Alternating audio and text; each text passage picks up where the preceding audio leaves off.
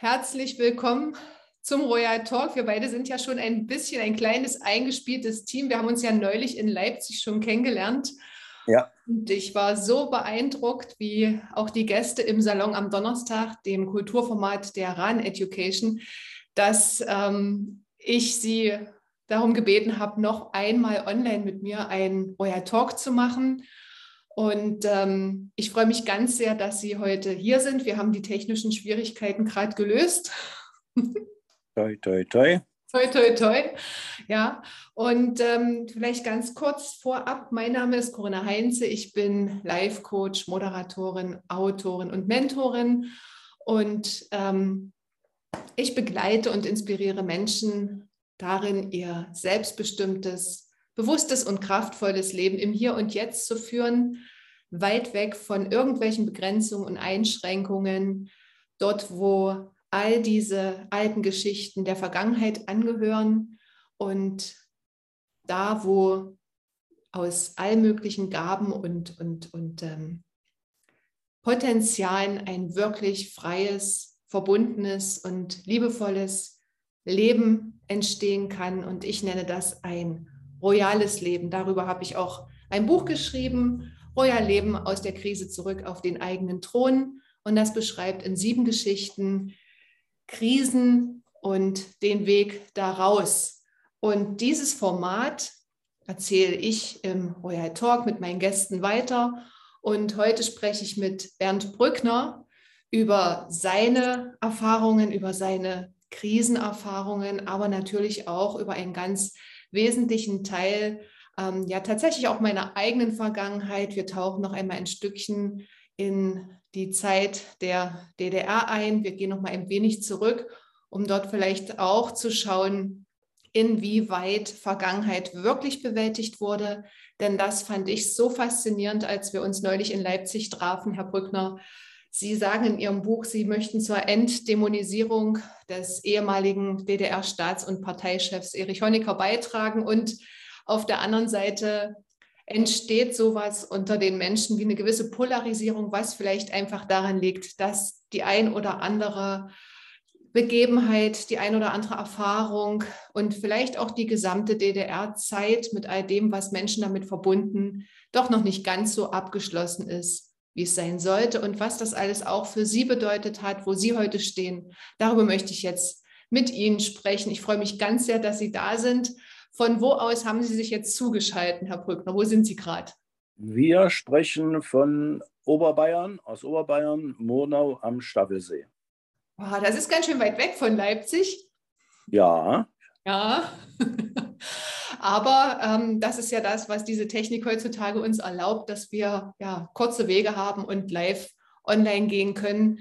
Das war vielleicht vor ja, 40 Jahren überhaupt noch nicht denkbar. Wenn ich jetzt so zurückschaue, ähm, würde ich ganz gerne einfach mal so damit einsteigen, dass ich Sie bitte, sagen Sie doch mal so ein paar Worte zu sich selbst. Wer sind Sie? Woher kommen Sie? Und wie sind Sie eigentlich zu dem gekommen, was sie dann 13 Jahre lang gemacht haben, nämlich ganz nah an der Seite von Erich Honecker, dessen Staatsbesuche geheime Treffen und für dessen Sicherheit garantiert.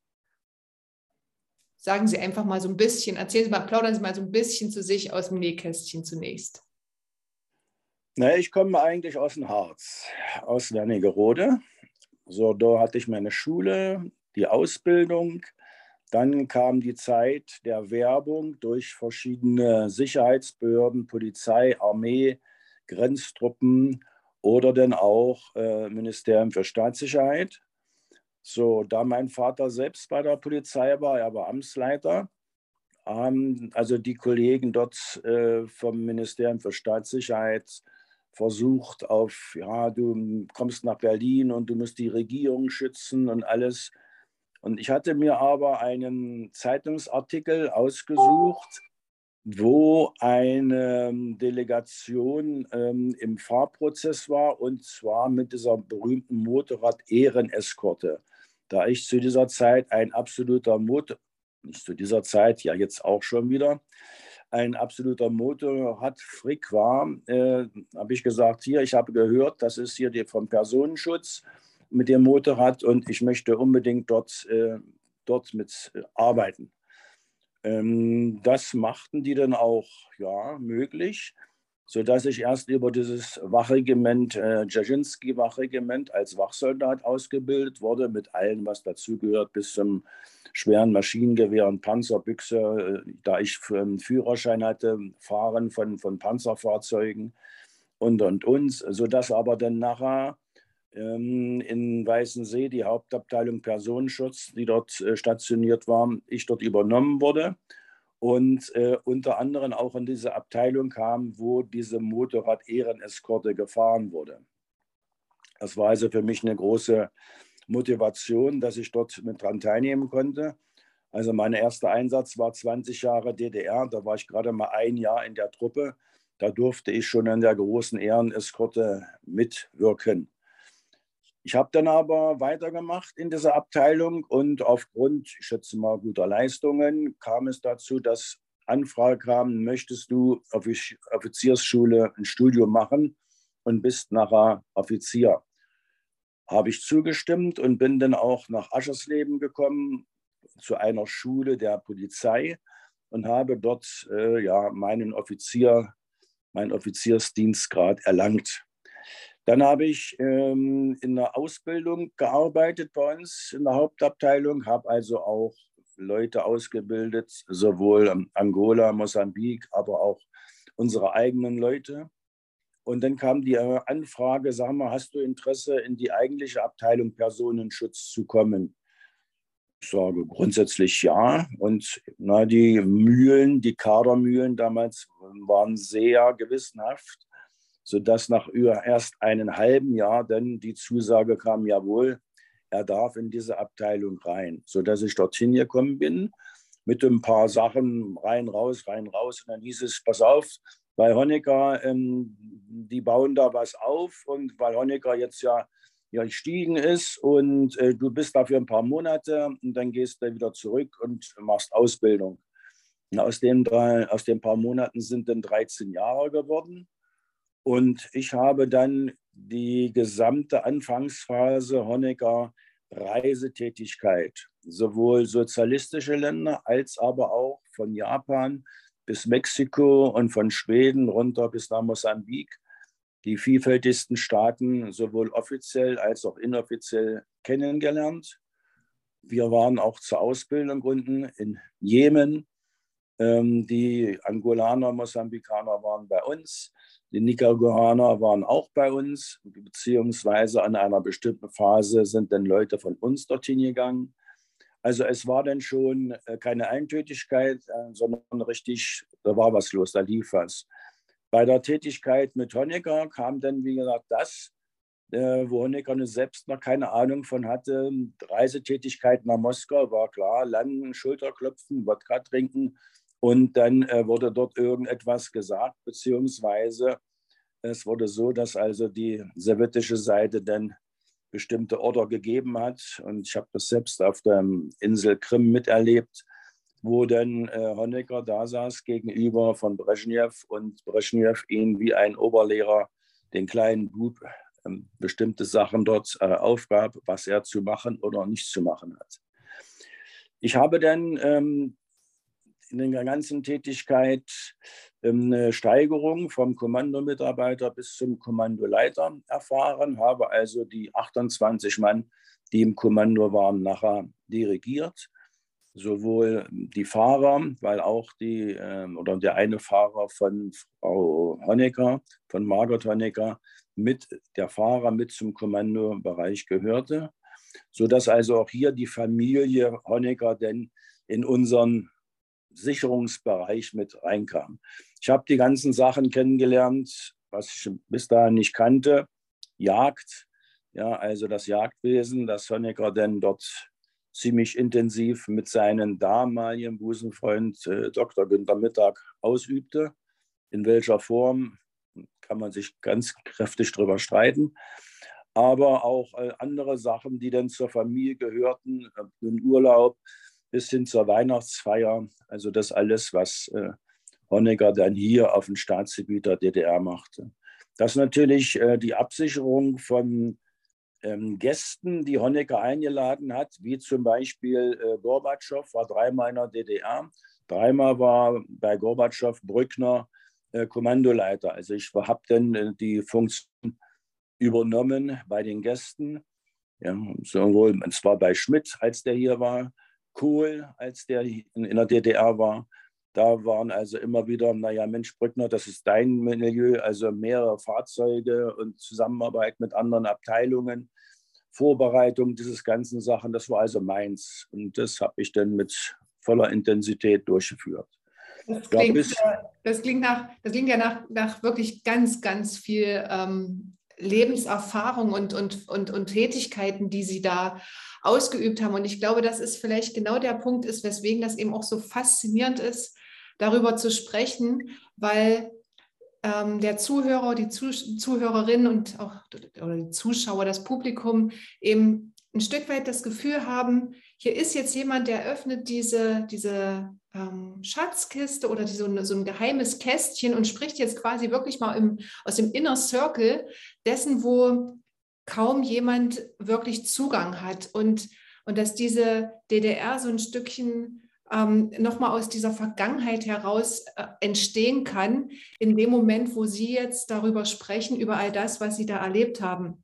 Und vielleicht fangen wir mal ein ganz kleines bisschen an, so zu, zu sortieren. Da sind so ein paar Sachen, die vielleicht für den ähm, einen oder anderen noch ein bisschen eine Erklärung bedürfen. Ja, zum Beispiel, Sie haben eben erwähnt, es, ähm, es, es, es gibt diese, gab diese Abteilung Personenschutz dass sie, damit sie da auch Mitglied sein konnten und, und ihren Job ausüben konnten, musste genauestens auch natürlich geprüft werden, ob sie sich dafür eignen. Da würde ich ganz gerne als erstes mal wissen wollen, welche Voraussetzungen musste man dann in der DDR erfüllen, um tatsächlich dann auch ähm, diese Eignung zu bestehen. Also ich könnte mir jetzt vorstellen, da ging es auch viel um das Durchleuchten der eigenen Person. Können Sie mal so ein bisschen was dazu sagen, wie das eigentlich ähm, stattgefunden hat, diese, dieses Jahr, Herr Brückner, Sie sind okay, Sie eignen sich dafür. Erich Honecker. Genosse Brückner. Genosse Brückner. Genosse, Tja, genau, wir wollen natürlich auch ähm, im Wording richtig bleiben. Genosse Brückner. Sie eignen sich dafür. Also was, was war dafür erforderlich eigentlich letztendlich oder was wurde geprüft? Also es wurde das gesamte Umfeld sowohl in der Familie als auch Freundeskreis durchleuchtet. Ähm, ich habe äh, immer so ein bisschen ketzerischerweise gesagt, na, ihr habt da jetzt wahrscheinlich äh, Brückner bis zur Ära Thomas Münzer alles durch. Ähm, da dürfte ja nichts äh, groß sein. Und äh, es war dann auch so, deswegen dieser Langzeitpart von über einem halben Jahr, da wurde dann, naja, richtig gehend durchleuchtet. Ja, also mit, mit welchen Personen habe ich Kontakt? Ja, äh, was für Hobbys habe ich? So, und wie geht das mit der Familie? Was ist mit den Kindern?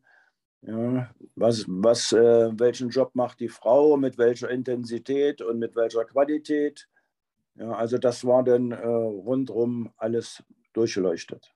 Mhm. Mhm. Und natürlich dann das andere, was dazu kam, ähm, bitteschön, ja, geh mal runter zum, zum Arzt äh, und da werden bestimmte Übungen mit dir gemacht, was, was läuft, gesundheitsmäßiger Zustand, also das war auch. Denn die, die andere fachliche Seite, die konnte ich natürlich sehr gut ausfüllen, weil ich ja noch Ausbilder war im Bereich Fahren, Schießen, hm, sowohl Einzelpersonen als auch kommandoweise. Das war also alles meins, also Verständnis ähm, auf Übernehmen von, von Aufgaben, ja, sowohl in schrittweisen Ran, beziehungsweise bei bestimmten ich sag mal, chaotischen oder Chaoslagen. Achtung, wie, wie verhält er sich, äh, was wird da gemacht, äh, hat er die richtige Entschlussfassung, kriegt er seine Leute im Griff? Und, und, und. Mhm. Und das habe ich, wie gesagt, alles, so wie es aussieht oder aussah, ja, gut bestanden oder überstanden. Mhm. Und dann an der Stelle nur noch mal zur Klarstellung. Die Abteilung Personenschutz, wo gehörte die strukturell organisatorisch betrachtet dazu? Weil ich habe so die ähm, in der Diskussion, die wir auch hier vor Ort schon geführt haben in Leipzig, taucht ja auch immer wieder dieses Thema der Staatssicherheit auf.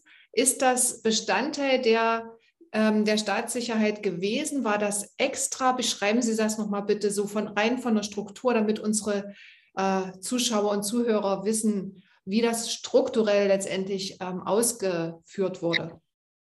Das mache ich ja auch bei der Präsentation meines Buches, weil gerade in der heutigen, in der neuen Generation immer wieder Kopfschütteln, wieso, wieso. Ich sage, nein, nein, Bundesrepublik ist klar, die einzelnen Polizeidienststellen, die einzelnen Sicherheitsbehörden, alle haben ihren eigenen Aufbau Personenschutz. In der DDR war eine Dienststelle, das war die Hauptabteilung Personenschutz des Ministeriums für Staatssicherheit. Das war ja dieses Skurrile, ähm, weil wir waren bewaffnet mit Pistole, mit Maschinenpistole, waren wir in NATO-Staaten. Ja, und waren offiziell gemeldet. Äh, das sind die hier vom Personenschutz von Honecker. Honecker kommt irgendwann, das und das. Also das war so. Ähm, die, die Zugehörigkeit, das war ja nun zu DDR-Zeiten immer wieder, es wurde sehr viel vom großen Freund kopiert beziehungsweise mit Druck übernommen. Die neunte Verwaltung des KGB in Moskau war die Abteilung Personenschutz für die ganzen politischen Fürsten. So, da der Personenschutz in der DDR eigentlich nur diesen politischen, ich sage mal wieder, Fürsten angedient wurde, gab es also für Otto Normalverbraucher ganz wenig äh, Sachen, wenn der kam, hier ist irgendetwas und, und ich habe Angst und da ähm, könnte man was machen. Dann machte das eine Polizeidienststelle, wo wir immer schmunzelten. Da fährt der ABV mit Moped los und dann klärt er die Lage. Währenddessen wir mit äh, gepanzerten Fahrzeugen und äh, ganze Kolonne und Streckenaufklärung und ähnliches dann äh, losgefahren sind. Also die einzige Dienststelle in der ganzen DDR, die richtig oder offiziell Personenschutz durchführte, war die Hauptabteilung Personenschutz des Ministeriums für Staatssicherheit. Mhm, mhm.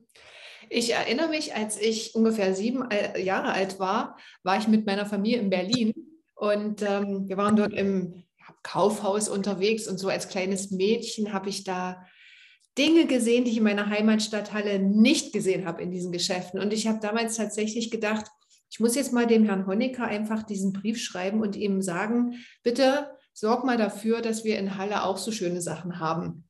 Ich habe das nicht gemacht, weil irgendjemand im Familienkreis gesagt hat, das kommt ja nie an zu dem Herrn Honecker. Lass das mal schön bleiben. Was meinen Sie, wäre mein Brief an Ihnen vorbei dahin gekommen, wo ich ihn hätte hin adressieren wollen? Kommt darauf an, wie Sie den Brief abgeschickt oder losgeschickt haben. Normalerweise im Briefkasten landet dieser Brief ähm, im Gebäude, im Bürogebäude des Staatsratsgebäudes, diesem Seitengebäude. Und dort war die Poststelle für den Vorsitzenden des Staatsrates, sprich Erich Honecker. Mhm. Und dort wurden diese Briefe dann aufgearbeitet und gegebenenfalls auch bei bestimmten Wertungen sowohl an den entsprechenden Staatssekretär, den Frank-Joachim Herrmann, oder dann über den Frank-Joachim gegebenenfalls auch mal dann an Honecker direkt. Aber ähm, diese, diese Briefe kamen an und wurden behandelt und es wurden auch, naja, zwischen Meldungen ähm, abgegeben, beziehungsweise eine Endmeldung, dass das und das erfolgt ist oder Widerstand der Dinge zumindest war.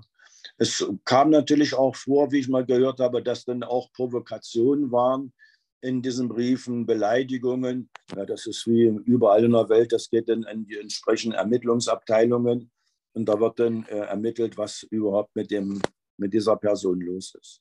Mhm. Also Ihr Brief, Ihr Brief wäre angekommen und Sie hätten ja, eine Zwischenmeldung oder auch eine Endmeldung, dass natürlich der Sieg wäre, dass Halle mit bestimmten äh, Artikeln überschwemmt würden wäre. Das weiß, kann ich nicht garantieren. Uh, okay, also dann ähm, ziehe ich mir den Schuh ein. Ich hätte ihn vielleicht doch in meiner Naivität einfach abschicken sollen vor 40 Jahren und hätte vielleicht dazu beigetragen, dass das ein oder andere Produkt auch im Hallenser Kaufhaus ähm, möglich gewesen wäre zu kaufen. Na gut, mit sieben habe ich das irgendwie ein bisschen, die Lage noch so ein bisschen verkannt. Aber lassen Sie uns mal so dabei bleiben, wie so Ihr Arbeitstag als Leibwächter aussah. Wie kann ich mir das vorstellen, wenn Sie früh sozusagen aufgestanden sind? So als, ähm, Sie, Sie waren ja jetzt nicht nur Leibwächter, Sie waren, sind ja auch Familienvater, Ehemann, Sie haben ja auch selbst gerade beschrieben ne, und kurz von Ihrer Familie schon gesprochen. Wie muss man sich so einen ganz typischen Tag eines Leibwächters vorstellen? Was gehört da alles dazu, damit am, am Ende des Tages ähm, Sie sagen können, ja, alles erledigt, war ein guter Tag und natürlich dann die Person, die Sie schützen, für sich auch sagen kann, alles super gelaufen. Wie ist so ein Leibwächtertag gewesen bei Ihnen? Also ganz typisch war, dass es untypisch war. Ähm, Honecker hatte leider für uns Sicherheitsleute einen ständig wiederkehrenden hm, Tagesablauf im zeitlichen Bereich, speziell im Beginnbereich. Also montags Abfahrtszeit aus der Waldsiedlung 8.30 Uhr, Dienstag 7.45 Uhr, ähm, Mittwochs 8.30 Uhr, Donnerstag 7.45 Uhr und Freitags 8.30 Uhr. Es sei denn, es war irgendetwas Delegationen oder Auslandsreise denn nicht. Aber sonst war das wiederkehrend. Wenn wir die, die 8.30 Uhr Variante nehmen, musste ich mit meinem Kommando um 7.30 Uhr, eine Stunde vorher, komplett angezogen, sage ich mal zu, und die, alle Fahrzeuge da und alle Mitarbeiter da und äh, Einweisung erfolgt. Also wir hätten schon eigentlich eine Stunde vorher losfahren können. Aber es war so, nein, äh, eine Stunde vorher hat auch die anderen äh, Kommandos haben dort äh, eine Stunde vorher also Übernahme zum Dienst. Dann um oder andersrum. Um 7.30 Uhr musste ich stehen in, in einer Waldsiedlung. Das heißt, ich wohnte im Tierpark, dann brauchte ich bis dort raus mindestens eine Dreiviertelstunde. 7.30 Uhr war 6.45 Uhr Abfahrt in Berlin, aufstehen, frühstücken, äh, Kinder, Familie, also 6.45 Uhr. Das zog sich also noch weiter rein. Dann äh, war der Arbeitstag als solcher. Und je nachdem, wie die Jagdmöglichkeiten waren, äh, ist Honecker dann auch in der Woche zur Jagd gegangen in der Schorfheide.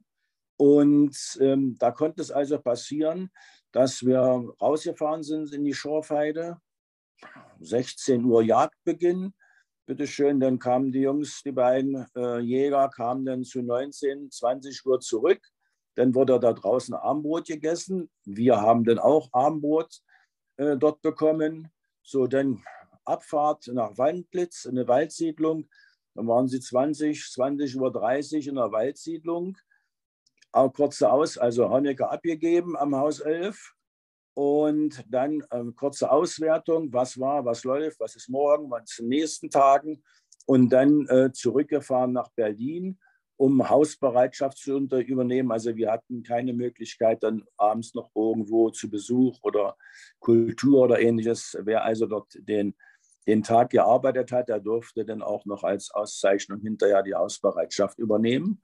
Hat aber keiner drüber gemurrt oder gemeckert. Sodass sie dann 21, 21, 30, je nachdem, wenn wir äh, ähm, Möglichkeit, also wenn das andere war, dass die, die, die, die Licht besser war für die Jagd, da konnte es ihnen auch passieren, dass sie immer um 22.30 Uhr zu Hause waren. Also das Wort äh, Überstunden war bei uns bei Strafe des Rauswurfs verboten. Das klingt nach wirklich einem enorm vollen Tag. Und ich habe jetzt gerade so parallel dazu gedacht, als Sie erwähnt haben, ähm, nachmittags 16 Uhr konnte es durchaus dann sein, dass ähm, der Staats- und Parteichef zur Jagd geht. Und da habe ich jetzt gerade eben so gedacht, okay, da geht jemand auf Jagd und draußen im Land stehen die Zeichen auf Veränderung, auf Sturm, auf Revolution.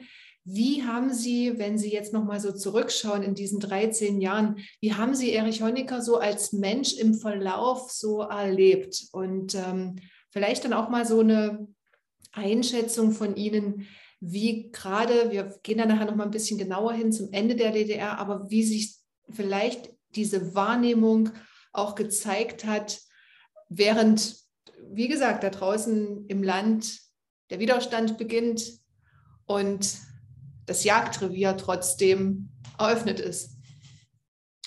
Ja, ähm, das ist dann wiederum äh, ein Jäger. Äh, warum führt ein Jäger überhaupt die Jagd durch?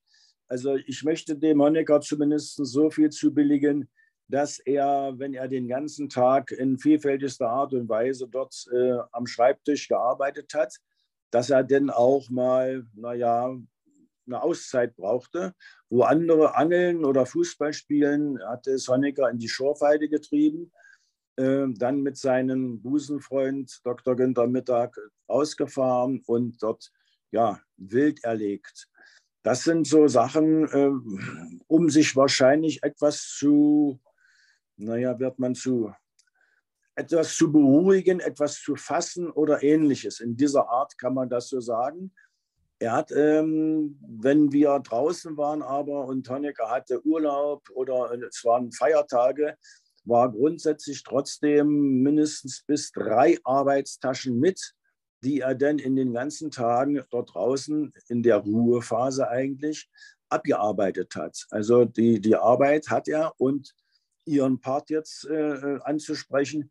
In diesen Taschen waren hundertprozentig auch Meldungen, äh, Zwischenmeldungen oder äh, überhaupt äh, Bestandsmeldungen, wo was läuft, in welche Richtung, wo Unruhen oder zumindest die Bevölkerung äh, nicht gerade ruhig ist, wenn es hier zu, meistens ja waren es ja Sachen, wenn es um, um, um, um Versorgung ging, ja, die berühmten Sachen für Weihnachten.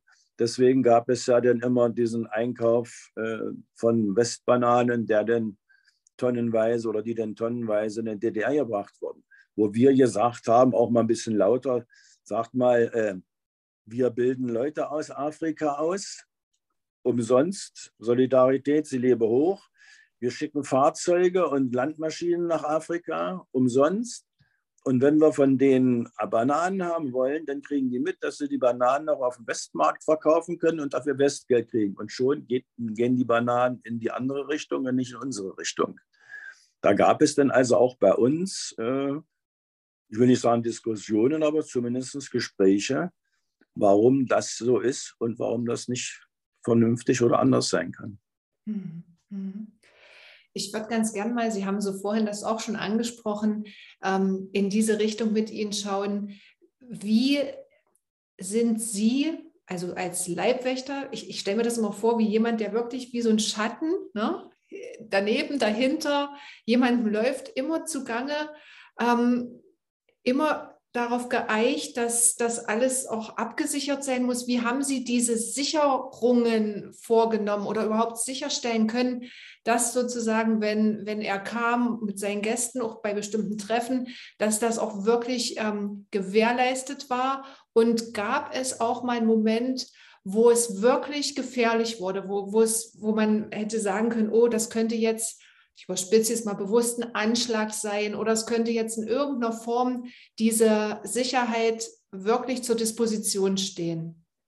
Hm, naja, gehen wir erstmal davon aus, ähm, DDR-mäßig war im Allgemeinen durch eine Voraufklärung sowohl der, wir sagten dazu, operativen Art, also wo denn die geheimen Leute dort ähm, sich zu schaffen machten, also dann auch ähm, andere Leute dann befragten oder vielleicht sogar äh, festnahmen, um dort äh, bestimmte in, in Informationen zu bekommen. Ich sage mal, Besuch einer, einer großen äh, Industrieanlage. Ja, in, ich war denn mit, ähm, das haben wir nachher eingeführt. Ich sage, das kann nicht sein dass wir da immer kommen und, und wir wissen nicht, wo rechts oder wo links ist. Ich möchte wissen, was dort läuft. Bis dahin, wo ist eine vernünftige Toilette, die dann natürlich aufgebaut wurde, wenn der Generalsekretär dort mal auf Toilette muss. Ja, also, ähm, oder wo werden Gespräche durchgeführt? Welche Gespräche? Nur normale, freundschaftliche, beziehungsweise gibt es zum Beispiel, oder sagt man mit dem Management des Unternehmens dort, Sachen, Auswertung von bestimmten Katastrophen oder Havarien und so etwas. Wo ist das wie? Und das habe ich dann also mit dann durchgeführt, diese Vorbereitung, sodass das alles zu sehr hoher Prozentzahl ausgeschlossen war, dass dort irgendwas passieren konnte. Ja, ähm, die, die, die andere Seite, dass man sagen könnte, Achtung, hier ist mal etwas passiert. Ich oder andersrum, fangen wir, fangen wir mit der, äh, mit, der, mit der Person Honecker an. Honecker habe ich erlebt, ähm, ich habe ihn wachsen ähm, gesehen oder die, das, das, Mitwirken. Und zwar, als ich dort ankam und so, ähm, ich war den Besuch, also äh, ein Spaziergang, Schorfheide. Und äh, ich sage, los, jetzt gehen wir mit und so. Bloß nicht, äh, ähm, die, die, der Ältere, gerade ja unser damaliger Chef, geht nicht, der Alte will alleine gehen, da gibt es Ärger. Und so, ich sage, das kann aber nicht wahr sein. Der läuft jetzt hier ein paar Stunden durch die Schorfheide, keine Sperrmaßnahmen, nichts. Und äh, sage, dann hören wir mal nach ein paar Stunden Rias 2, mal sehen, was die Nachrichten sagen, ob, ob er dann schon irgendwas Missbilligendes dort äh, eingefangen hat.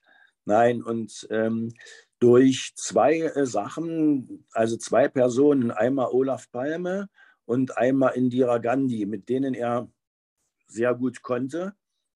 Ähm, und diese Attentate auf die beiden erfolgten. Erfolgte bei ihm, das habe ich richtig mitgekriegt, auch ein Denkprozess. Achtung, äh, hier könnte auch was passieren oder mir könnte was passieren, sodass äh, wir dann auch bestimmte Sachen, so, das, das gehen wir mal mit, zu zweit, Spaziergang in der Schorfheide, da wurde nichts äh, rumgemault. Davor hat er gesagt, Sie brauchen nicht mitzukommen, geben Sie mir mal Ihre Pistole. Also er hat sich meine Pistole ausgeliehen und ist dann in die Schorfheide gegangen. Aber das wurde dann äh, äh stufenweise ein bisschen dann äh, in den Mitte der 80er Jahre kamen die ersten gepanzerten Fahrzeuge.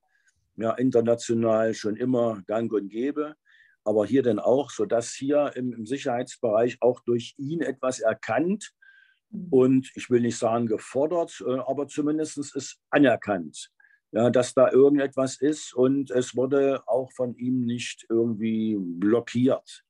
Ja, ich bei mir ein paar Mal, äh, ach so, Herr Brückmann, gehen Sie mal vorne weg, Sie haben ja bestimmt wieder ein bisschen was zu tun und das und das. Also da wurden wir dann auch angesprochen. Ja, also das, das, da war dann seine, naja, Einwilligung, also dass da was, was ist, war denn auch da. Mhm. Mhm. Ich würde es gerne. Stopp, Sie wollten ja einen, einen, einen Fall. Wir hatten also in der DDR außer das berühmte Attentat mit den äh, Ofensetzer, ähm, deswegen in Anführungsstrichen denn gleich, ähm, keinen direkten, direkten, ja, keinen direkten äh, Attentat oder einen Attentatsversuch. Ähm, es gab äh, immer wieder, wenn wir in arabischen Staaten waren, ähm, weil die Jungs dort das so mit der Disziplin äh, sowohl in Zeit, Ort oder Durchführung nicht so wahrgenommen haben, also wie es sein sollte. So kann ich, habe das damals in Syrien erlebt, äh, wo wir dann mit der Kolonne dort ähm, eine landwirtschaftliche Einrichtung besucht haben und auf der Rückfahrt mit einmal hält die Kolonne an. Nach einer Weile Schüsse und äh, ich nach vorne und da fuhr die Kolonne schon wieder an. Da konnte ich nur noch schnell wieder reinspringen ins Auto. Und äh, dann, als nachher im Hotel war, ich sage, was ist los? Was war da überhaupt?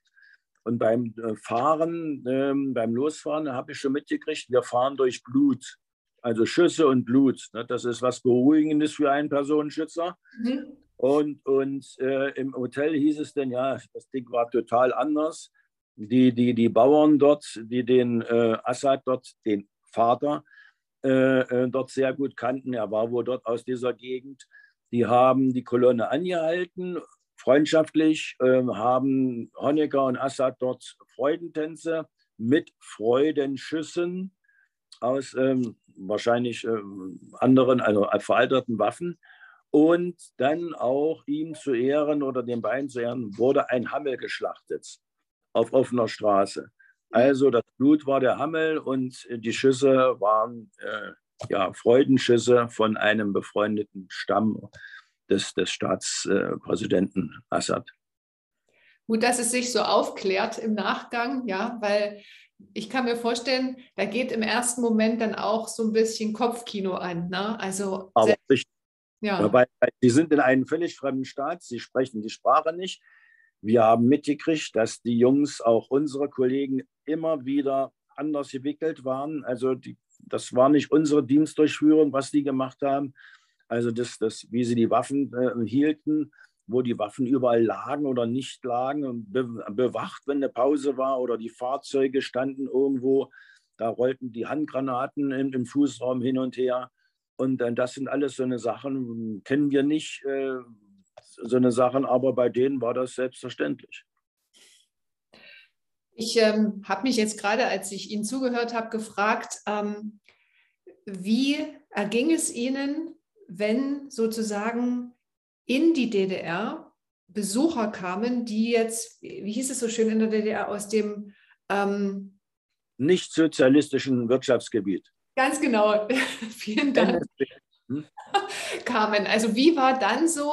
Ich, ich, meine, wir haben, das, wir haben das äh, stellenweise ja auch erlebt bei 1. Mai-Demonstrationen, da wurden die Straßen gekehrt, da wurde die Tribüne aufgebaut und das, also da wurde sozusagen ähm, ja, diese, diese, dieser öffentliche Raum so bereitgestellt, dass dann eben auch die Parteispitze, ähm, ich sage jetzt mal, empfangen werden konnte.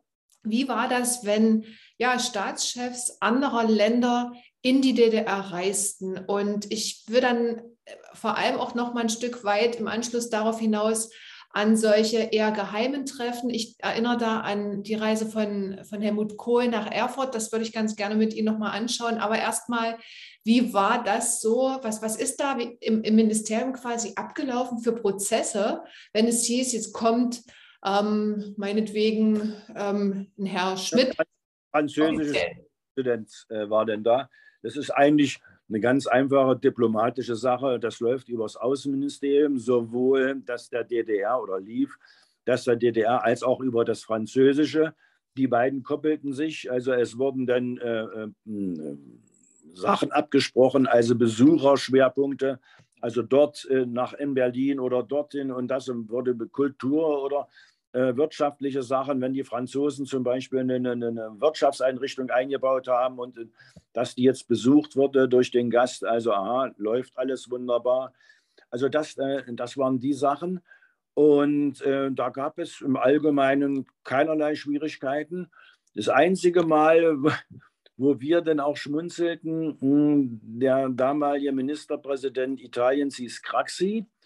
Und unsere damaligen, wir hatten ja mehrere Generationen von diesen berühmten Motorrad-Ehreneskorte. Äh, wir hatten angefangen mit äh, äh, sowjetischen Maschinen, so eine Art wie BMW, naja, äh, Ersatz, nicht gut, keine gute Qualität, sehr viel Ausfall. Und dann kam die der eigene Part, äh, DDR-Produktion, aber Zweitakt. Und der Kraxi stieg, äh, stieg aus den großen Sillen, aus den Regierungswagen aus und fing an zu schimmen. Was stinkt denn hier so? Was für uns selbstverständlich, also als gelernte Trabi-Fahrer wusste man, wie ein Zweitakter riecht. Und diese Motorräder waren auch Zweitakter, 21 Motorräder. Und die stanken dann richtig. Heute würde man sagen, stanken äh, dann richtig schön. Also das sind dann bestimmte Sachen, wo man dann schon sagt, aha, gucke an, der Gast äh, äh das ist ihm aufgefallen. Ähm, die, die anderen ähm, sozialistischen Länder, die also auch Zweitakter fuhren, für die war das auch, naja, das riecht ein bisschen. Ja, also da, da gab es dann ähm, unterschiedliche Wertungen. Mhm. Also es gab quasi so einen klar abgestimmten Prozess, wie das äh, stattzufinden hatte, wenn Gäste in die DDR kamen. Wie war denn das? Und das fand ich jetzt nochmal sehr interessant, diese, diese geheime Reise von von Helmut Kohl in, nach Erfurt. Wie können wir uns vorstellen, ähm, war das überhaupt möglich? Wie wurde sozusagen, wie haben Sie es geschafft, dass die Reise geheim, größtenteils geheim blieb?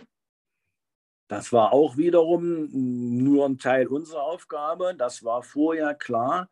Es gab dort Vereinbarungen zwischen wie hieß das damals, nicht, Aus, äh, nicht, nicht Außenministerium. Also zum, im Außenministerium lief das, aber es wurde ja anders bezeichnet, sodass äh, so eine Pressesperre ausgesprochen wurde, sowohl Ost als auch West. Und, Honne, äh, und, und, und, und äh, Kohl dort äh, mit den Fahrzeugen. Es waren zwei Fahrzeuge, mit denen er kam. Er ist in Warta, Halleshausen ähm, von West nach Ost eingefahren und mit äh, Sohn Peter, ähm, seiner Gattin, die nachher verstorben ist, äh, Friedhelm Ost als Regierungssprecher und noch ein Herr aus dem äh, Bundeskanzleramt und äh, zwei Fahrer. Keine Personenschützer. Das war für uns auch eine neue Sache. Und wir hatten also als Sicherungskommando dort, sagen wir zu, nicht volle Gewalt, aber zumindest Achtung, äh, hier müssen wir uns irgendwie strecken, weil ähm, es war natürlich gerade vom Minister für Staatssicherheit die, die, die große, naja, Aufforderung, auf keinen Fall zu starke Bindungen mit der Bevölkerung äh, versuchen, da, das, geht nicht, wir sind Personenschutz. Ja, also ich kann den Herrn äh, absichern, wenn da irgendwelche Sachen sind, dass äh, er angegangen wird äh, mit bestimmten Sachen, ob nun tätlich oder nur Übergabe von bestimmten Gegenständen. Aber auch dort äh, bei, bei Brief- oder Zettelübergabe, das wollte er so, die Dinge hat er eingesteckt und da konnte man nur schön, das ist seine eigene, sein eigenes Risiko. Ähm, diese Sache ist also durch uns natürlich vor Ort auch, naja, äh, es wurden so gut wie kein Sondersignal eingesetzt bei den Fahrzeugen. Ähm, es ging dann in Richtung erstmal Weimar und von Weimar äh, Erfurt und dann auch äh, runter bis nach Dresden. Ja, und äh, er ähm, sagte uns nie, wohin er fährt auch morgens nicht so für den ganzen Tag. Nein, unser Ansprechpartner war dann sein, naja, er hatte dort einen guten Chauffeur, einen guten Fahrer, der Ecki, mit dem konnte er, das war sein, naja, Vertrauter. Und mit den Ecki habe ich dann auch gesagt, Ecki, nicht, dass ihr nachher irgendwo in eine Baustelle reinrammelt oder ähnliches. Wir wollen das nicht äh, aufs i-Pünktchen dort äh, ausmachen, aber Nee, nee, sagt er, ich, ich sag euch denn schon. Dann hat er ein paar Mal gesagt, pass mal auf, der macht jetzt eine Pause, in zwei Stunden will er noch mal da und dahin. Also die, die Zusammenarbeit war dann gut, auch mit der Familie Kohl. Äh, war natürlich deswegen schon ein guter Punkt in, in Erfurt. Äh, er guckte sich da den Dom an und es fing an zu regnen. Und keiner hat den Schirm mit. Und da habe ich dem Boss gesagt, ich habe die Möglichkeit, über Funk die Kolonne ranzuholen, dass also ihre Frau dort äh, gleich ins Fahrzeug rein kann. Oh ja, unbedingt, unbedingt. Wissen doch die Frauen da mit Friseur und so. Da dachte ich mir, na gut, rangeholt. Und da war, oh, hat gut geklappt, Dankeschön. Und er hat sich ja hinterher auch, äh, er sagte, was können äh, rauchen Ihre Leute? Ich sage, nein, wir sind fast alle Nichtraucher und mh.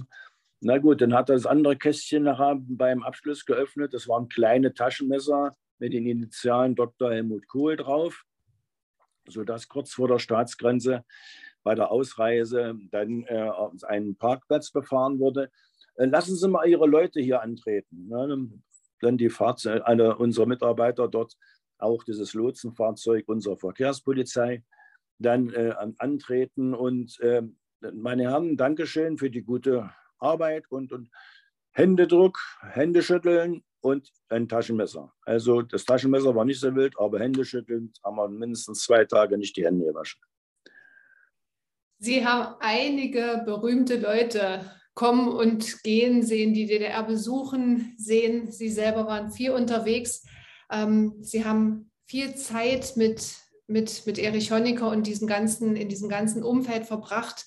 Und ähm, jedes Mal, wenn wir so über dieses Thema sprechen, gibt es natürlich auch die Seite, die da sagt, ähm, es ist so weit weg von dem, was, was die DDR für viele Menschen eben ausgemacht hat. Ja, also Staatssicherheit, Verfolgung, ähm, Behinderung und all diese, diese Aspekte, die schwingen ja immer unbewusst auch in diesen Gesprächen über die DDR mit. Und auch mir ist es aufgefallen, als wir hier vor Ort in Leipzig darüber sprachen, natürlich auch in den Erinnerungen der einzelnen Menschen, wenn es um diese DDR-Zeit geht.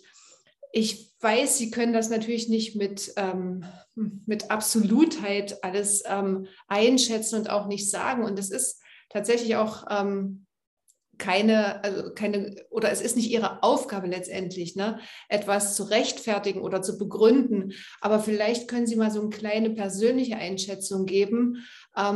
Wie Sie Erich Honecker tatsächlich dann in dieser Zeit erlebt haben, als wir in die Wendezeit gingen. Ähm, wie können wir uns vorstellen, war sozusagen die Stimmung in dieser obersten Staatsebene, als es immer klarer wurde, hier wackelt's, Gorbatschow tauchte auf, es gab diese Treffen, die Flüchtlingszahlen nahmen zu, es gab diese Bewegung im Sommer 89, die immer stetiger wurde.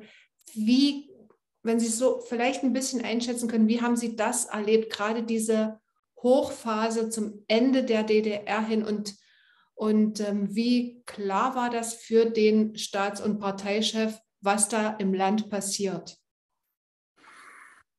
Wie klar war das? Das war so klar, weil es unklar war. Honecker war krank. Honecker war in dieser Zeit äh, oder ist in dieser Zeit operiert worden. Und die Ärzte haben uns angewiesen, jawohl, er geht raus nach Dölln in, in das äh, Gästehaus. Und es wird, das war so im August 1989, äh, keinerlei Informationen über den aktuellen politischen Stand in der DDR, sodass sowohl auf der einen Seite ähm, die DDR, kann man richtig hart sagen, führungslos war für diese Zeit. Ähm, Mittag wollte und konnte nicht so richtig, äh, Grenz auch nicht so richtig. Alle guckten nun auf Honecker, dass der Honecker nun langsam kommt weil sie kriegten damit, dass da einiges ganz schön schief lief. Und da wollte jetzt wahrscheinlich keiner so richtig die, die Verantwortung äh, dort nehmen. Also es durften auch keine Zeitungen, Fernseher ging aus dem Zimmer raus, keine Möglichkeit, Radio zu hören. Also für diese Zeit war Honecker ja, krank und die, die DDR erstmal führungslos. Und so ist einiges auch, ähm, hat sich da verselbstständigt, dass Honecker bei, als er dann wieder da war, es nicht verstehen wollte, ja, nicht verstehen wollte oder konnte, ähm, wer dort die Leute waren, die dort demonstrieren. Also es war ihm ganz schwer klarzumachen, ich habe das mitgekriegt, denn wenn die Diskussionen da bei den Politikern waren, das sind hier keine Westbürger, das sind keine äh, ähm, angestachelten Leute, die aus dem Untergrund kommen und, und, und. Also er hat immer wieder gedacht, das ist jetzt hier, äh, das ist schlimm, das sind irgendwelche Leute, die der DDR jetzt richtig ans Leder wollen und, und, und. Also diese, diese Demonstrationen waren von ihm immer wieder, warum, wieso ist das? So nach der Devise, ich habe sie mitgekriegt, ja, vor einem halben Jahr kamen noch die großen Schreiben, lieber Erich, du bist der Größte, Beste und Schönste. Wir machen den Plan nicht mit 102,4 Prozent, sondern mit 102,5 Prozent. Ja, und, und das war also das, äh, wo er sich dort drauf ja, gestützt und verlassen hat. Also er war den nachher ziemlich fertig, kann man ganz einfach sagen, oder auch betrübt, dass es dann so etwas ging, weil er sagte, Mensch, Wohnungsbauprogramm wunderbar, die haben jetzt äh, schöne Wohnungen, wir haben riesengroße Viertel dort gebaut und jeder hat sein Dach über dem Kopf oder fast jeder, bitteschön. Und äh, da, das war dann ihm, naja, ich will nicht mehr sagen, eine Stufe zu hoch, aber da war etwas, wo er so nicht richtig rein konnte oder auch nicht richtig rein wollte. Das ist, glaube ich, so ein Punkt, unabhängig vom DDR-System, den Sie da so ein Stück weit ansprechen, ähm, der in Systemen eben vielleicht auch immanent ist, dass ab einer gewissen ähm, Ebene dann einfach auch ein Stück weit die, die, die Sicht auf die ja, Realität in einem anderen Umfeld verloren geht. Denn ja. das klingt für mich ja jetzt wirklich ganz, ganz weit weg von dem, was da im Land wahrgenommen wurde und wie das Land eigentlich oder die Menschen in diesem Land gelebt haben. Wie war denn dann sozusagen der Moment, wo klar war, ähm, die Zeit ist um und Erich Honecker verlässt diesen Posten an der, an der Spitze dieses Landes, weil das Land einfach immer mehr auseinanderbricht. Wie hat er das erfahren? Wie war sozusagen dieser Moment des, hm, bezeichnen wir es mal als offiziellen Abschieds? Wie war das? Wie können ja, Sie. Das war, ja, das war äh, eine Politbürositzung, wo also seine eigenen Genossen ähm, muss wohl Stoff gewesen sein, der Vorsitzende des Ministerrates, der den Vorschlag gemacht hat äh, an diese äh, Politbüro-Sitzung, äh, Leute dort, ähm, äh, Ablösung von Erich Honecker als Generalsekretär. Und ähm, er äh, da irgendwo noch was gesagt hat, aber beziehungsweise denn, dem zugestimmt hat. Ich weiß nur, also meine, ich hatte den Tag keinen Dienst direkt, sondern war draußen in der Schorfeide. Und mir wurde dann bloß von meinen Leuten gesagt, die also Dienst hatten, er ging raus und dann sagt er, nun macht mal euren Mist alleine. Ja, also er war noch äh, so eingestellt, da, ist, da läuft was schief und das muss man wieder gerade richten und, und, und. Aber die, die ihn dort ja, nicht mehr haben wollten, die haben auch nicht den Vorausblick gehabt, was da alles auf sie drauf zukommt. Die Realität hatte den, den, den Beweis erbracht. Und äh, das Schlimmste für ihn in dieser Situation war, man spricht ja sonst immer, ähm, in einer Gefahrensituation ähm, bekommt man mit, äh, wo man Freunde hat. Und äh, sein damaliger jahrelanger Busenfreund Dr. Günther Mittag hat in dieser Politbürositzung ihn auch mächtig, ist er ihnen in den Rücken gefallen, statt ihm äh, äh, dort beizustehen. Und ja, es kam dann, sickerte dann durch, der Mittag will denn der große neue Chef werden. Ja, aber das hat dann wohl, hat dann natürlich auch nicht geklappt. Aber für Honecker war dann erstmal, naja, eine Welt zu Ende. Was war, da ich ja nun noch persönlichen Kontakt zu ihm hätte und ich kannte ihn ja, da konnten bestimmte Situationen sein. Er nahm dann bloß den Kopf ein bisschen runter, ein bisschen starrer Blick, aber da wurde weder noch geschimpft, noch gebrüllt, noch irgendwas geworfen oder getreten oder ähnliches. Nein, dann Kopf runter und durch. Mhm das, was Sie jetzt so ein bisschen anklingen lassen, ist eben auch nicht nur den, den Erich Honecker als, als Staats- und Parteichef, sondern natürlich auch das, ähm, was damit schwingt, den, den Menschen hinter all diesen Funktionen und hinter all diesen Ereignissen, gerade zu dieser Wendezeit. Ähm, wie war dann Ihr letzter Arbeitstag? Der letzte Arbeitstag war eigentlich der, wo diese Politbüro-Sitzung getagt hat und die Absetzung von Erich Honecker dort äh, beschlossen wurde. Ich war dort äh, draußen in der Schorfheide. Wir hatten ja verschiedene äh, Positionen bei uns im, im, im, Dienstprozess und ich war dort äh, verantwortlich. Zusammenarbeit mit dem Forstbetrieb oder wenn Jagd war, dass bestimmte Sachen eingeleitet wurden oder mit, alles so, was mit Schorfheide zusammen war. Ich hatte dann also hm, Niva, bin dann durch den Wald gefahren und im Radio, ich wusste, dass einen Tag vorher schon, dass Honecker dort abgelöst werden soll. Und dann kam nur ganz kurz äh, Honecker abgetreten.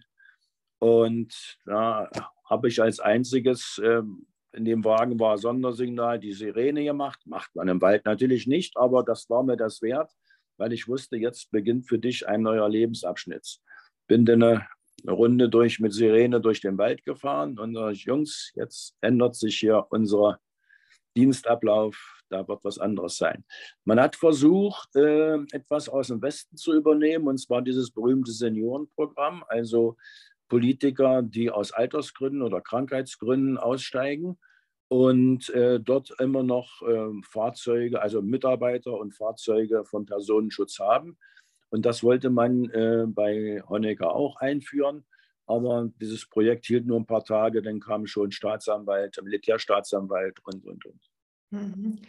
Sie haben ähm, ihn dann noch einmal besucht im, im Gefängnis, wenn ich richtig erinnere? Ja? Na, vorher, vorher beim Pfarrer äh, äh, dort äh, in, in dem Haus, wo der Pfarrer ihm Asyl gewährt hat. Mhm. Ja, wo er mit äh, Margot Honecker war, dort habe ich ihn auch besucht und habe ihn auch in Moabit dort im Gefängnis besucht. Mhm. Wie halten Sie ihn so für sich in Erinnerung und wie sind Sie dann für sich in dem Moment, wo auch für Sie klar war, das ist jetzt hier zu Ende ähm, und Sie hupend durch den Wald gefahren sind und wussten, jetzt fängt auch für mich ein neuer Abschnitt an.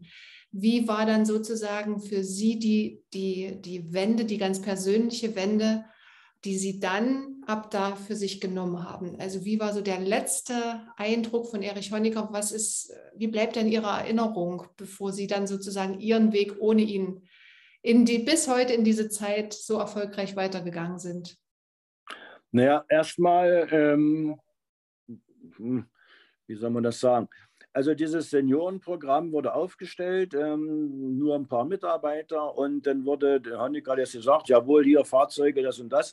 Äh, hat er noch irgendwelche Fragen oder ähm, Vorstellungen, Wünsche oder ähnliches? Und musste ich so, so schmunzeln in dem Augenblick. Ich war nicht mit bei bei dem Gespräch, mir wurde das dann aber sofort hinterbracht.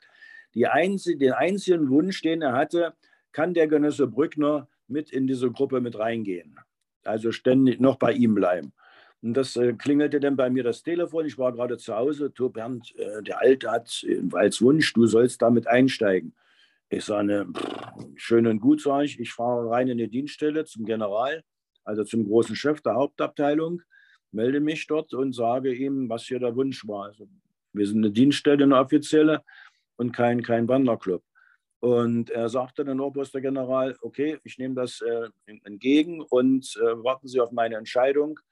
Und ähm, so war, wie es ist, werden Sie wahrscheinlich in der Abteilung bleiben und in der Abteilung für Ausbildung zuständig sein. Und so war es dann auch. Also ich bin nicht zu Honecker hin.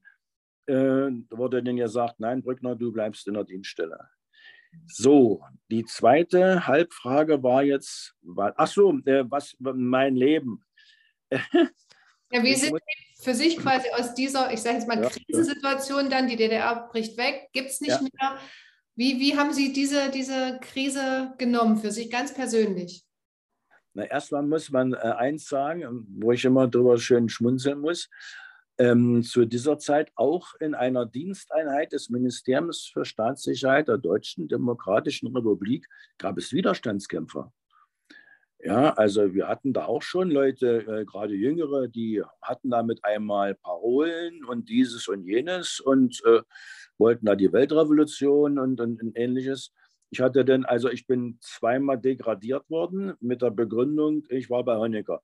Wenn ich das immer den Kollegen, wenn ich hatte hinterher äh, viel Kontakt mit äh, Kollegen aus, der, aus den alten Bundesländern und äh, auch bei meiner Sicherheitsausbildung, die, die schüttelten bloß den Kopf, sag mal, wieso kannst denn du als, als du bist doch ähm, Beamter äh, und du machst deinen Job und was das für ein Politiker ist, egal, aber da können dich nicht sagen, die haben mich vom Major zum Oberleutnant und dann nochmal vom Oberleutnant zum Polizeimeister und dann nachher ganz entlassen, weil ich muss den auf den Fingernägeln gebrannt haben, der Brückner ohne Ende. Die hatten also alle Angst, äh, ähm, wenn jetzt hier Presse kommt und so, Mensch, hier ist ja noch einer von Honecker und, und, und, und. Ja, also so schnell wie möglich den von dem Brückner trennen. Na, ich habe dann hinterher ja, alles und nichts gemacht. Ähm, das Schlimmste, was war, ähm, meine Tochter war zu dem Zeitpunkt 13 Jahre. Meine Tochter kam nach Hause weinend und ähm, erzählte, dass sie von Lehrern gemobbt wurde, gemobbt wurde, weil eben Papa und äh, die Situation, und das waren Lehrer, die noch ein halbes Jahr vorher mit dem Parteidokument äh, geschwenkt haben und Beifall geklatscht haben und Hochrufe ausgestoßen haben, die nach einem halben Jahr dann mit einmal Widerstandskämpfer waren, sodass mein Großer, mein Sohn rübergegangen ist. Meine Frau sagte damals, äh, äh, da musst du rübergehen. Ich sage, ich kann nicht rübergehen. Ich bin der ausschlaggebende Punkt. Ich bin die, die Ursache. Und da ist der Große dann rübergegangen und hat den Leuten Schläge angedroht und das hat dann gewirkt und äh, dann war Ruhe. Aber die Kleine mit 13 Jahren ist da, wird damit einmal zum Mittelpunkt einer richtigen bösen Sache. Ähm, Im Endeffekt, ähm, ich habe mir da auch ein paar Mal Gedanken gemacht, ist es so, ähm, immer wieder, wenn was war, dann war eine große Zeitung und auf der Zeitung, auf der ersten Seite, wer war zu sehen? Erstmal natürlich Brückner und nebenbei auch noch Honecker. Und das konnte dann sein, dass das in Mexiko war. Da trampelten die beiden durch die Weltgeschichte und das konnte auch sein in Japan oder in anderen Ländern, in Frankreich, Belgien, überall, wo Honecker war, war ja Brückner mit dabei. Und das natürlich als äh, DDR-Bürger und zu diesen Zeiten, wo viele gerne auch mal gereist wären, das sind natürlich dann Sachen, wo Neid aufkommt und äh, in dieser Phase nachher äh, sich der Neid dann richtig in, in Aggression.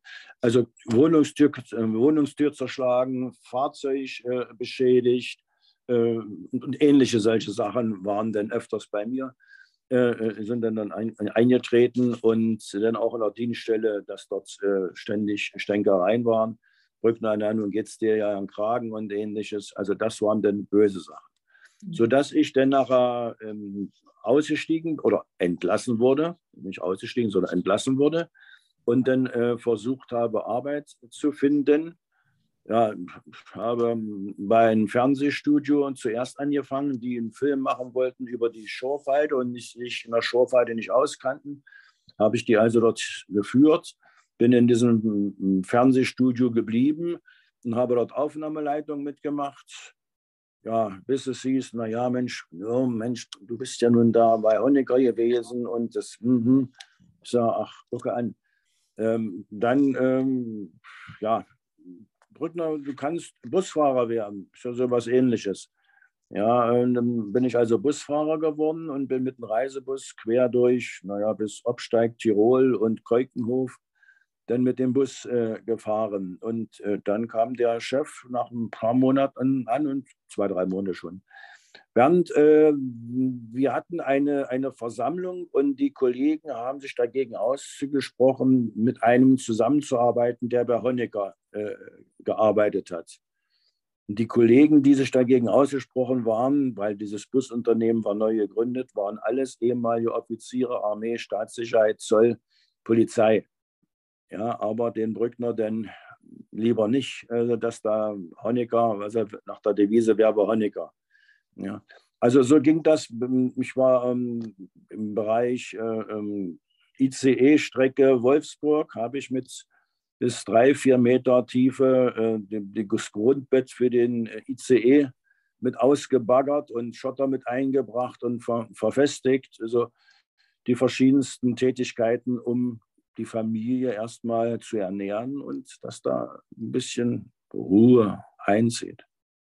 Und ähm, dieser Ruf eilt ihnen eben auch tatsächlich voraus, ne, dieses schon fast mystische, der Leibwächter von Erich Honecker, der sozusagen hier auch die geheimen Sachen vielleicht ähm, endlich mal auflegt, all das erzählen kann, was wir schon immer mal alle wissen wollten. Wann ist aus Ihrer Sicht denn so ein bisschen tatsächlich dann auch Ruhe um diese DDR-Vergangenheit für Sie persönlich eingetreten? Ab wann war denn so der Zeitpunkt für Sie erreicht, von dem Sie sagen können, da hat sich so für, für Sie persönlich befriedet und ab da ähm, haben Sie für sich dann eben auch einen guten Abschluss mit dieser gesamten Phase finden können? Ja, ich möchte mal so sagen, ich äh, bin zum zweiten Mal verheiratet. Mhm. Meine zweite Gattin kommt aus Oberbayern. Sie ist hier zur Schule gegangen, hat ja Lehre gehabt hat ja gearbeitet in München, ist dann nach Berlin und nach vielen Jahren in Berlin, denn als dann schon die 90er Jahre waren, haben wir uns dann kennengelernt. Sowohl der Part mhm. als auch andere äh, Sachen, wo ich mit den, was ich sagte, Westkollegen dort äh, den Kontakt hatte bei Konferenzen und alles so etwas, die mit einer Selbstverständlichkeit sagten, du, pass mal auf, mein Freund, äh, du bist nicht der Politiker, du hast deine Arbeit gemacht und die hast du, wie es aussieht, sehr gut gemacht. Also bitteschön Ruhe. Ja, und, und, und. Und ähm, so habe ich mich demzufolge vorher immer Vorsicht, musste nicht groß erzählen, was du gemacht hast. Naja, heute äh, werde ich, ach Mensch, Brückner, da sind Sie ja, Sie, ja, Sie waren ja der von der Kommandoleiter von Honecker. Kommen Sie mal rein und so. Und, und ich war auf einer, einer, einer großen Konferenz. Da durften nur, nur, sagt man, zugelassene und die meisten waren also aus den alten Bundesländern. Und wir haben dort zum Beispiel Analyse von Terroranschlägen gemacht. Äh, was geht wie und was kann man und alles so eine Sachen. Und ich habe mich dann da zweimal gemeldet und immer wieder guckten die. Ähm, denn beim zweiten Mal drehte sich einer um und sagte, sagen Sie mal, ähm, Sie haben mir Gedankengänge, wie, wie, wie gehen Sie daran? Oder sondern das und dann, aber wo, aus, welchem, äh, aus welcher Dienststelle kommen Sie denn? Na, ich sage, Sie sahen dazu Personenschutz Ost. Also, Ach, alles klar, ja. Ja, sagt er, Sie haben Denkprozesse und, und, und Herangehensweisen, die haben wir so nicht äh, drauf und nicht trainiert, äh, weil das läuft bei uns ganz anders und, und, und, äh, einschließlich dieser berühmten Sache hier in Kalinchen, dieser großen Ausbildungsstätte. Da haben sie ja so ein riesengroßes Forstwand, das kann sich also keiner leisten, außer der Amerikaner und die größte DDR der Welt. Hatte also eine sehr gute Trainingsstrecke sodass äh, äh, dort auch, Mensch, Brückner, und äh, du musst uns mal was erzählen, abends beim Bier, wie, wie, wie ihr gearbeitet habt. Mensch, wie war eure Struktur, was habt ihr gemacht und alles sowas. Und so, okay. Und der kam dann da wieder an und sagte, ja, ich bin hier Verantwortlicher von Bundespolizei, also ein hoher Chef. Und so, na, wir haben dann noch ein bisschen gesprochen und das war für die alle ganz selbstverständlich, dass da einer rumläuft, der war verantwortlich für die Sicherheit eines Staatspräsidenten. Mhm. Ja, währenddessen die Ossis, ach du Gott, ach du Gott, ach du Gott. Ja, ja das war dann. Und so hat sich das, ja, ich war der Einzige von äh, vielen ähm, Sicherheitsfirmen, die im Jahre 2006 nach China eingeladen wurden, weil im Jahre 2008 in China die Olympiade war und wir hatten 2006 die Fußball-Weltmeisterschaft und ich habe in Größenordnungen ausgebildet für diese Stadiensicherheit und die äh, Chinesen konnten das noch nicht, hatten das noch nicht, weil sie wollten immer mit Armee, mit Kalaschnikow und Seitengewehr, ich sage nicht, das mit einem Lächeln und ohne Waffe und, und, und. Also haben wir auch mit denen gesprochen, ausgebildet und dort äh, bestimmte Sachen bis hin zum ähm, Essen beim stellvertretenden äh, Innenminister. Und das hat sich natürlich auch umgesprochen und da gab es dann wieder, schon wieder wieder Neid. Ja, also da ist ja wieder der Brückner, aber na gut. Ich ja. habe also mit, meiner zweiten Gattin das, meine Firma aufgebaut, also ein Bildungsträger mit zeitweise zwölf äh, äh Standorten in Deutschland bis 42 Beschäftigte. Und äh, ja, es lief bis zu dem Zeitpunkt, wo ich dann sagte, ach weißt du, wir könnten jetzt mal eigentlich einen Schritt ruhiger treten und wir verkaufen einiges in Berlin und Umgebung, also Firma, Häuschen und gehen in aller Ruhe nach Oberbayern und arbeiten hier einiges ab, weil ich ja noch meine äh, Arbeitsvermittlung habe, sprich die guten Kontakte nach Vietnam, wo also dort qualifizierte junge Leute, wenn möglich, nach Deutschland gebracht werden, um hier den Arbeitsmarkt zu kräftigen. Sie sind also nach wie vor vielseitig im Einsatz und, und unterwegs. Sie haben ja dann auch das Buch geschrieben und äh, was können wir denn von Ihnen so als nächstes erwarten, Herr Brückner? Was, was steht denn so auf Ihrer großen Liste noch? Für die naja, äh, äh, ähm, ich hatte jetzt mit dem Verlag hatte ich äh, ähm, Gespräche, weil von den Buchpräsentationen oh, mindestens 60, 70 Prozent ähm, äh, die Leute gesagt haben, Herr Brückner, Sie schreiben das in dem Buch, und, aber Sie haben uns was erzählt, das stand noch nicht im Buch. Oh, da, ist doch, da, ist, da ist doch noch einiges. Wann schreiben Sie denn das zweite Buch? Na, nun habe ich mit dem Verlag gesprochen. Ich sage, Leute, wie wollen wir das denn machen? Ach du Gott, dann mache erstmal eine Konzeption. Das erste Buch habe ich auch zwei Jahre weggedrückt. Ich wollte es eigentlich nicht. Und nachher, wie gesagt, haben wir uns dann richtig kräftig hingesetzt und haben das gut gemacht. Ich muss mich jetzt äh, auch hinsetzen und mal ein bisschen die ersten Stichpunkte machen, so eine Konzeption, wie man das denn machen kann. Ja, mal sehen, wie es dann wird. Ah, also wir können wahrscheinlich, wenn ich das jetzt so richtig deute, mit einer Fortsetzung Ihres Buches rechnen. Ich sage jetzt nicht laut ja, ich sage leise. Okay, okay, ich habe es gehört die Rest wahrscheinlich auch. Wenn Sie jetzt noch mal so ganz zum Schluss, Herr Brückner, ähm, weil dieses Gespräch soll ja nicht nur dazu beitragen, nochmal ein neues Bild oder ein verändertes Bild auf die DDR-Zeit, vielleicht auch auf den ähm, Genossen Erich Honecker als Menschen, Genosse ist ja ein wichtiges Wort gewesen in der DDR, ne? Ähm, ja. sondern vor allem ja auch einen Blick auf den Bernd Brückner geben, der all die Jahre dort seinen Job gemacht hat und dann mit Fall der Mauer selber in dieser Krise steckt und in irgendeiner Form da rausgegangen ist, ganz viel. Sie haben das angedeutet, was sich da alles angeschlossen hat, von Mobbing der Kinder über zahlreiche Tätigkeiten, in denen aber offenbar immer wieder auch entdeckt wurde, welche Fähigkeiten da in ihnen stecken. Und das ist ja genau das, was uns auch durch so Krisenzeiten trägt. Wenn Sie jetzt jemanden, der mitten in der Krise steckt, egal was es für eine gerade ist, ja, einen Tipp geben könnten, was hilfreich wäre, was würden Sie jemandem raten, was würden Sie jemandem sagen, jemandem mitgeben, der gerade in der Krise steckt, um ein Stück weit ihm eine Unterstützung geben zu können? Was, was wäre das? Was würden Sie empfehlen? Was wären so Ihre Tipps? Naja, ich, ich gehe nur von mir aus. Also ich war verheiratet, ich hatte zwei Kinder. Ich hatte eine Wohnung, ich hatte eine Datsche, ich hatte einen Trabi. Äh, da entstanden erstmal Kosten, die beglichen werden müssen. So, wie macht man demzufolge was? Äh, ich irgendeinen Job, der zumindest erstmal das, das Tagesprogramm äh, abdeckt, dass man sagen kann, jawohl, ähm, die Kinder haben was zu essen. Und ähm, dann aber auch schon hm, kann ich mit dem, äh, mit dem Punkt, mit diesem Thema in die Zukunft gehen. So, das sind also auch, nein, das bringt dann nichts, na dann gut, dann macht man das, um die Familie, wie gesagt, ja, ich sag's mal so, einfach am, am Leben zu erhalten. Mhm. Das war ein paar Mal so dass also die Miete denn, ja, die Miete muss bezahlt werden, äh, Fahrzeug, Fahrzeug muss ich nachher verkaufen, ging nicht mehr, konnte ich nicht, nicht mehr halten. So, so dass man dann also auch sagte, Mensch, was, was kann, äh, wie und äh, eine Qualifikation. Dann habe ich Qualifikationen gemacht, verschiedene. Ja, und deswegen bin ich also auch bis nach äh, Wolfsburg gekommen und bin mit schweren, mit schwersten Baumaschinen dort äh, ähm, von der Stelle gefahren und ja, habe dabei sehr gutes Geld verdient. Ja, aber dachte ich mir auch, ob das nun bis zum Lebensabend hält, also weil das war eine sehr schwere körperliche Arbeit, dort im Gleis zu arbeiten.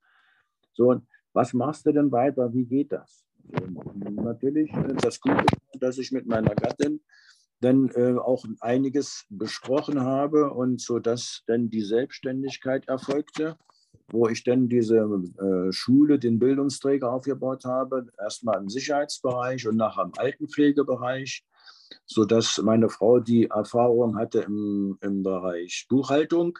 Erstmal unsere Buchhalterin war, nachher haben wir zwei Buchhalterinnen gehabt. Und dass man also auch dort zusammen, ja, eine, eine, sagt man zu, heute sagt man zu Team, aber eine Möglichkeit hat, ähm, in der Familie einiges äh, anzustoßen und, und einiges zu machen.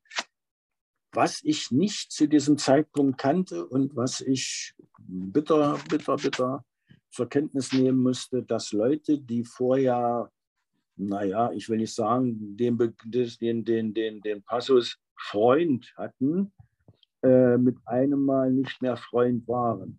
Mhm. Ja, äh, sie waren nicht mehr ansprechbar, sie waren nicht mehr aufhörbar. Ich habe noch vielen Leuten als ich äh, dort war, noch einen Job äh, bei der Polizei dann nachher verschafft. Und äh, ja, Danke hat keiner gesagt. Aber sie sind jetzt alle schon, gehen langsam in die Rente und haben bei der Polizei gearbeitet als Beamte und kriegen demzufolge eine gute Rente.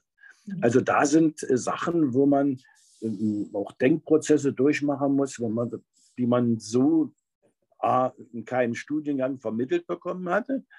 Meistens durch naja, Schläge, Hiebe oder ähnliches äh, denn verinnerlichen musste, dass man also mehrfach, äh, wie hat dieses äh, ähm, entlassen, na, der war bei Honecker, der war bei Honecker, so ungefähr. Wir waren nicht bei Honecker, wir waren die Guten, ja, nach dieser Devise. Und das sind natürlich dann auch bestimmte Sachen. Außer nachher, wo ich eben in dem Part hatte, jetzt mit meinen Bildungsträgern, da den Kampf, denn, ja, bitteschön, also bis runter nach Horb am Neckar, bis hoch nach Osnabrück, dann wo Rostock und bis Dresden, das war alles dann Mainz, ja, den Kilometer und wiederum wie damals in der Arbeit Stunden, Stunden, Stunden. Ja, mhm. und da wurde nicht gemault und nicht gemeckert, sondern das ging ran. Also, und das Ziel ist da und da. Okay, also wenn ich das jetzt nochmal so kurz übersetzen kann, wichtig wäre sozusagen eine gewisse Portion an Mut, sich Neuem nicht in den Weg zu stellen, ein gutes Umfeld, wirkliche Freundschaften zu finden, Familie, Also in irgendeiner Form Menschen, die verbunden sind miteinander, die auch durch Krisenzeiten gemeinsam gehen und sich gegenseitig tragen. Durchsetzungsstärke, ja, mitunter eben auch mal Entscheidungen zu treffen, die sich am Anfang vielleicht nicht so gut anfühlen und die auch wehtun. Und wenn es eben, wie Sie das jetzt gerade für sich auch nochmal geschildert haben, dazu gehört, dass man eben in allererster Linie erstmal einen bestimmten Lebensraum zunächst sichert, bevor man dann schaut, was heißt das in Zukunft. Und ein ganz wesentlicher Punkt, den ich noch rausgehört habe, ist die Investition in sich selbst, in die eigene Qualifikation, in das ähm, Entwickeln eigener Fähigkeiten, das Entfalten des eigenen Potenzials. Also insofern, wenn man all diese Aspekte ein Stück weit berücksichtigt und, und mitnimmt, dann ist das schon ein guter Krisenrucksack, mit dem man sich in ihrer Fachsprache, Sie würden wahrscheinlich jetzt sagen, gut fürs weitere Leben wappnen könnte. Ja, kann, ich, kann man das ja. so sagen in Ihrer Fachsprache? Ja, ja, ja. ja. Okay, Herr Brückner, ich danke Ihnen für dieses spannende Interview. Wir hätten jetzt noch stundenlang noch tiefer reinschauen können und vielleicht haben wir auch noch mal die Möglichkeit, das ein oder andere Thema gern miteinander zu vertiefen. Wir bleiben auf jeden Fall in Kontakt und ähm, wenn irgendwelche Fragen im Nachgang kommen, dann würde ich mich einfach noch mal bei Ihnen melden und ich wünsche Ihnen, Ihrer Familie alles, alles Gute